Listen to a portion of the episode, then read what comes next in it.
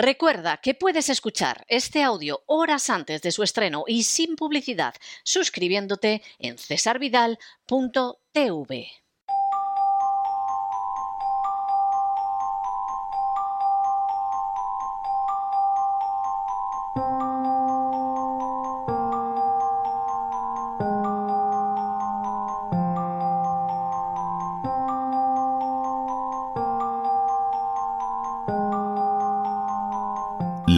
La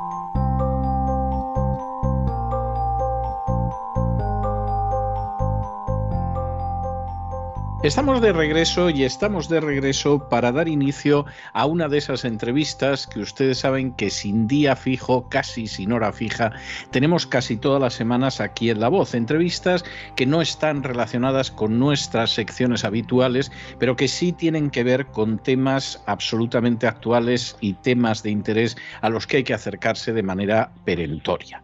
En el caso de hoy tenemos que hablar precisamente de una situación que lamentablemente se está viviendo ahora mismo en todo el mundo. No solamente es que nada más y nada menos que el 15 de marzo de este año la Unión Europea decidiera imponer un cuarto paquete de sanciones económicas e individuales a Rusia, eh, no solamente es que se ha desarrollado una oleada de rusofobia, sino que lamentablemente eso está afectando al ámbito cultural y deportivo, de manera oficial, de manera oficial. Hay que decir que desde inicios del mes pasado el gobierno español decidió sumarse a medidas que atacaban la participación de rusos en eh, eventos de carácter deportivo, en eventos de carácter cultural, lo cual resulta absolutamente intolerable. Esto que ya resulta muy difícil de justificar en términos generales, está llegando además a manifestaciones que rayan lo cultural que si no fueran tan ridículas se percibiría con más claridad lo peligrosas que son. Que una universidad italiana decida, por ejemplo, prohibir un curso sobre Dostoyevsky, que una cantante o un director de orquesta, por el simple hecho de ser rusos, de pronto vean cómo se cancelan sus actuaciones, que en última instancia están vinculadas con la cultura y con el arte, resulta desde nuestro punto de vista verdaderamente bochornoso.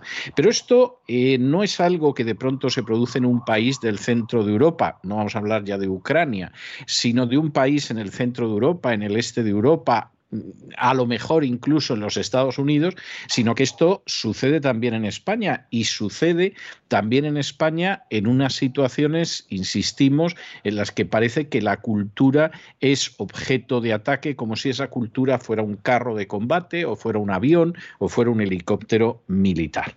Nuestra invitada de hoy precisamente es una de las personas que se ha visto en los últimos tiempos en una situación de este tipo, que de pronto se ha encontrado con el hecho de que eh, una representación de teatro de un autor eh, ruso, pero nacido precisamente en Ucrania, Mikhail Bulgakov, pues deciden suprimirla porque se da la circunstancia de que al parecer todo lo que tenga que ver con la cultura rusa tiene que ser expulsado del común de los mortales, tiene que ser expulsado del mundo, aunque incluso se trate de obras que lo que pretenden es mostrar esa unión entrañable que siempre ha existido entre Ucrania y el resto de Rusia y mostrar esa manera en que realmente conflictos humanos graves se pueden superar sobre la base de grandes cualidades humanas. Para hablar precisamente de este tema, tenemos hoy con nosotros a Mónica Fuster de la Fuente, que en fin nos va, a, contar una peripecia que en otros momentos nos hubiera resultado absolutamente increíble. Doña Mónica, muy buenas noches, muy bienvenida. Muy buenas noches, don César. Muchas gracias en primer lugar por esta presentación, sin duda. Magnífica. Primera cuestión, porque yo tengo que decir que doña Mónica Fuster en realidad se dedica sobre todo a servicios de traducción, de interpretación, de edición, es decir, se supone que está, bueno, relativamente lejos de lo que podría ser el teatro. Vamos a ver cómo se le ha ocurrido a usted en un momento determinado convertirse en actriz de una obra cuyo autor es Bulgakov. Pues todo comenzó por el amor a una lengua tan tan bella como es el ruso y eh, realmente en el grupo llevo pues dos años o un año si se quiere y ya el año pasado representamos eh, este mismo, estos mismos textos, estos mismos fragmentos de la obra de Mikhail Bulgakov eh, en ruso. Encima, durante la semana de la, la, semana rusa, ¿no? que se organiza aquí en Madrid en el Retiro, en la casa en la casa de vacas, si no me falla la memoria. Sí. y fue fantástico. Entonces, pues bueno, el ruso siempre había estado bastante presente en mi vida. Eh, tengo familia rusa, Mm, vamos, es un idioma que no llego a controlar, pero que me fascina y cada vez que aprendo algo nuevo, pues me gusta más. Entonces, pues se a presentar la posibilidad de entrar en este grupo y, bueno, pues me tiré de cabeza. Bueno, aclaremos, aclaremos que este grupo está dentro del Instituto Pushkin, que como cualquiera desprenderá por el título, como cualquiera deducirá por el título, es un grupo que lo que pretende es acercar a un público español la cultura rusa. Exactamente.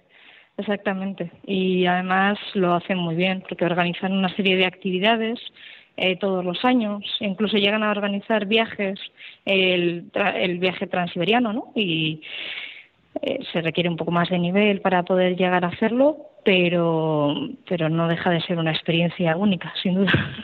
No, no, no me cabe duda. Bueno, vamos a ver, doña Mónica, aclárenos usted qué tipo de texto subversivo de Bulgakov pretendían ustedes representar para que de pronto les hayan suprimido esa representación. Pues simplemente el, único pecado que hemos llegado a cometer ha sido el hablar ruso y tener algo de gusto por la cultura, ¿no? Y defender la cultura a ultranza. Y bueno, pues en este caso ha sido la lengua equivocada. No hubiese sido el, el autor equivocado, pero bueno, es, es inevitable, ¿no? El momento en que se, se decide que un grupo muy particular es el enemigo, hay que ir contra él a toda costa. Y pues nosotros nos hemos visto pues como se veía ese grupo, ¿no? En Ser o No Ser. sí, sí. Pues ahí se encontraba ese grupo de teatro, ¿no? Que representaba una obra para, haciendo parodia, ¿no? del nazismo.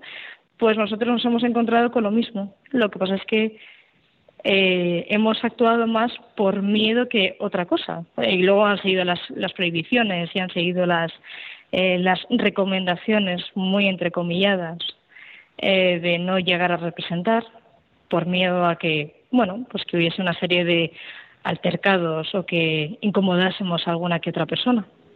Es decir, ustedes no podían representar una obra rusa en ruso por si había gente que se molestaba o si había alguien que organizaba alguna historia, algún incidente.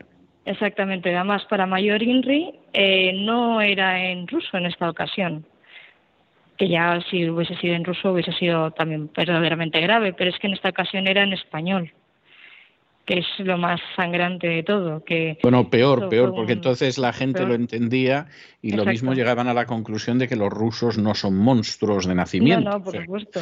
Ah. Vamos, y qué decir de Bulgakov, que bueno, que se ve perfectamente en todas sus obras, absolutamente todas sus obras, se ve perfectamente que lo que defiende es, es esa libertad, es el, el aceptar que un ser, que el ser humano es imperfecto, pero que es tan complejo y que puede dedicarle todo el sudor y toda la sangre que tenga en su cuerpo a su obra, como ocurría en El Maestro y Margarita, ¿no? Que llegaba a, bueno, lo que se ha considerado que era el mismo, eh, llegaba a quemar su obra, ¿no? Y se acerca a Margarita y le quita el, el manuscrito de sus manos que todavía están quemando, ¿no? Está quemando el, está ardiendo el, el manuscrito. Y bueno, eh, no voy a desvelar más de la obra. No, porque los manuscritos, los manuscritos no arden, como usted sabe, que dice en el Maestro y Margarita, ¿no? Es curioso porque además Bulgakov vamos a ver, eh, yo confieso que yo tengo debilidad por Bulgakov desde, desde el final de, de, la infancia en que yo empecé a leerlo, ¿no? Y lo he leído y lo he releído de manera constante, pero, pero es un autor que precisamente no se le puede asociar con nada de lo malo que uno pudiera decir. Es decir, eh, Bulgakov escribe esa, esa Biela esa, esa guardia blanca que es, es, un canto precisamente a los blancos que combatieron a los rojos durante la guerra civil. Es decir, que, que realmente eh, nada más lejos del oficialismo eh, bolchevique que pudiera existir, incluso la versión teatral, que son los días de los Turbin, bueno, pues Stalin fue a ver la multitud de, de veces y no la quiso prohibir, a pesar de que todos los protagonistas son blancos. O sea, esa, esa es la realidad, ¿no? Y usted mencionaba el maestro y Margarita, que a mi juicio es una de las grandes novelas, no solo del siglo XX, sino de la historia universal, donde eh, la crítica que realiza de esa sociedad soviética es tremenda, en una clave de humor eh, muy corrosivo, pero es una novela bellísima que, que se publicó censurada en la época de Khrushchev y solo se pudo publicar entera en la época de la perestroika. Y Bulgakov es un personaje que se le puede acusar de cualquier cosa, pero vamos, ni de ser un imperialista, ni de ser una persona sedienta de sangre, ni de ser un partidario del comunismo, o sea, es todo lo contrario, es el canto continuo a la libertad en situaciones extremadamente difíciles. Sin duda, sin duda. Es así, es así. Incluso, vamos a ver, estoy recordando, claro, es que los huevos fatales, Corazón de perro, etcétera, son novelas donde se carcajea de la burocracia bolchevique, ¿no? Es a, mí me parece un autor eh, esto a alguno le puede sonar eh, muy le puede sonar incluso disparatado, pero a mí me resulta un autor muy cervantino. Él siempre rindió un enorme homenaje a Cervantes y, por ejemplo, su Don Quijote, que es un drama, pues es, es el Don Quijote a través de Bulgakov, o sea que es, es posiblemente un autor que ahora mismo tendría que leerse y que recuperarse. Doña Mónica, ¿y, qué obra era la que pretendían ustedes representar? Que no me lo ha dicho y estoy con la incógnita de, de si eso es lo que ha podido provocar esta medida represiva.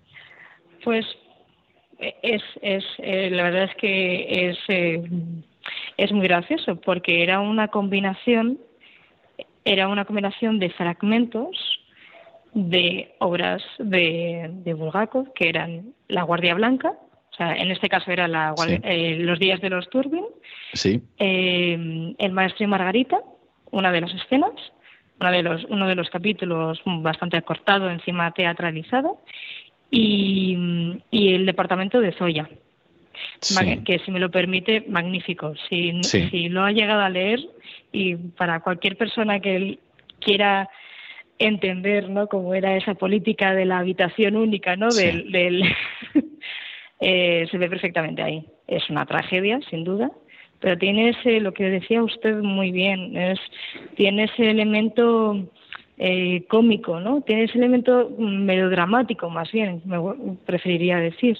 O sea, es de que tiene su momento en que es inevitable reírse, porque yo creo que también Bulgakov, a pesar de, eh, de que no lo estás viendo actuar, pero lo estás leyendo, tiene una discómica y, no sé, a mí me parece fascinante. Sí, Sí, sí, es así. Bulgakov tiene un elemento, por eso recuerda tanto a Cervantes, porque la historia puede ser terrible, pero hay ternura, hay humor y, hay una sonrisa triste. ¿no? Bulgakov no es un autor de gritos, de, de clamar, de, de gritar, etcétera. Es un autor que cuenta la historia, que es una historia triste, que describe bien y que al final existe pues una sonrisa melancólica, una sonrisa tierna, ¿no? Y yo creo que es la grandeza de Bulgakov. No termino de ver cuál es el peligro de lo que iban ustedes a representar. ¿eh? O sea, sinceramente se lo digo, no por más vueltas que le doy, no, no termino de ver el carácter subversivo de lo que iban ustedes a representar. Bueno, doña Mónica, ¿y esto les han dicho a ustedes cuánto tiempo va a durar? ¿Esto va a ser indefinido? Eh, ¿Les han comentado que a lo mejor el año que viene, como yo conozco alguna persona que le ha pasado en España, o, esta es la situación?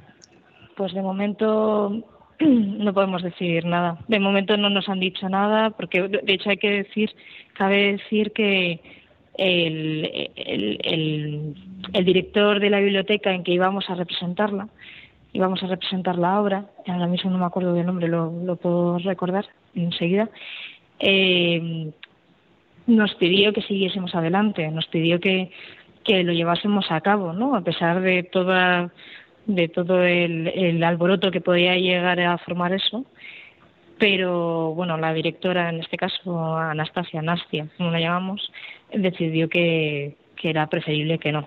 Y luego, además, en, en, o sea, no, no, no, no sé muy bien cuándo vamos a poder representar esta obra. Eh, íbamos a representarla en Toledo, pero no, pudo ser por una serie de circunstancias. Y, y, de momento parece que todo tipo de actividad relacionado con la Federación Rusa, como lo llaman, eh, no es que quede prohibida, pero se recomienda no llegar a no llegar no llevarla a cabo. Y eso es lo más trágico de todo, que realmente no sabemos cuándo vamos a poder representar porque es, un texto magnífico que ha llevado su tiempo, su tiempo de traducción, su tiempo de adaptación, el trabajo por parte de los eh, de, del resto de, de o sea, el, la dramatis persona, ¿no? Los dramatis personas, hemos quedado pues estancados en una especie de limbo cultural que, que no sabemos muy bien cómo vamos a salir de ahí porque hay algunos centros que directamente ya ni siquiera nos van a acoger. Eh, en la Semana de la Cultura Rusa que se organizaba en abril, además, eh, no se va a poder realizar, ¿se entiende? Y me parece, me parece una pena, la verdad, es una lástima. Bueno, yo ayer me enteraba por una amiga que realiza ballets rusos todos los años en España, que le han dicho que este año no va a haber ballet ruso y que a lo mejor con un poco de suerte esto se ha acabado el verano que viene y el verano que viene pues puede traer algún ballet. Pero después de muchísimos años de, de todos los años traer ballets de Rusia, organizar conciertos, bueno, pues este año no hay nada. Lo cual es, es, verdaderamente, es verdaderamente tremendo, esa es la realidad. Bueno, bueno, doña Mónica, yo tengo que agradecerle el tiempo que, nos ha dedicado tan gentilmente y tan amablemente a, referir este caso. Este caso no se está produciendo en el BOF o en Kiev, en, en Ucrania. Este es un caso que se está produciendo en el centro de España, que ya es bastante, bastante grave. Es un caso que no tiene nada nada que ver con política ni con posiciones de carácter ideológico de ningún tipo y es algo que afecta lamentablemente a expresiones culturales que son extraordinarias, que hay que conocer, pero que en un momento determinado se decidirá por ellas. Bueno, pues de la misma manera que en un momento determinado los nazis decidieron quemar los libros de determinados autores porque los consideraban decadentes o porque eran judíos, ¿no? Y se acabó representar a determinados determinados autores en Alemania porque ya no eran arios y por supuesto era impensable que la gente pudiera leer a Stefan Zweig o que pudiera en algún momento contemplar óperas cuyo libreto había escrito un autor judío y en fin, inicialmente advertían a la gente, al final acabaron proscribiéndolo de una manera total y completa. Doña Mónica, muchísimas gracias por estos minutos que nos ha dedicado y no hace falta que le diga que estaremos encantados de que esto se acabe cuanto antes y que, y que, puedan ustedes continuar con, con esta tarea que a mí me parece verdaderamente hermosa y maravillosa de comunicar lo que es la cultura rusa a gente que no pertenece a esa esfera cultural, pero que realmente se quedará maravillada si un día puede conocer a un Pushkin que da nombre a este instituto, puede conocer al Bulgakov que ustedes iban a representar, puede conocer a Tolstoy, a Dostoyevsky, por no hablar de los músicos o de los pintores rusos. Muchísimas gracias. Muchísimas gracias, don César. Es un auténtico placer para, para mí el poder compartir con, con todos ustedes esto y, sobre todo que se, se, me haya dado voz, ¿no? que en estas, en estas circunstancias una, se siente, una persona se siente tan pequeña ¿no? y que puede hacer tan poco y creo que ustedes, tanto tanto don Isaac, usted, eh, don Lorenzo, eh, María Jesús, pero todos, al final eh, soy, soy seguidora, vamos, escucho su programa todos los días con muchísimo gusto y agradezco muchísimo la, la voz, de verdad, porque estos últimos días han sido muy complicados para, para todos los que tuviésemos algo que ver con, con la cultura rusa, ¿no? Y que se nos ha vilipendiado, se nos ha tachado de, de, criminales o no, de colaboracionistas, me atrevería a decir. Entonces, pues muchísimas gracias. Muchísimas gracias a usted. Un abrazo muy fuerte. Un abrazo muy fuerte.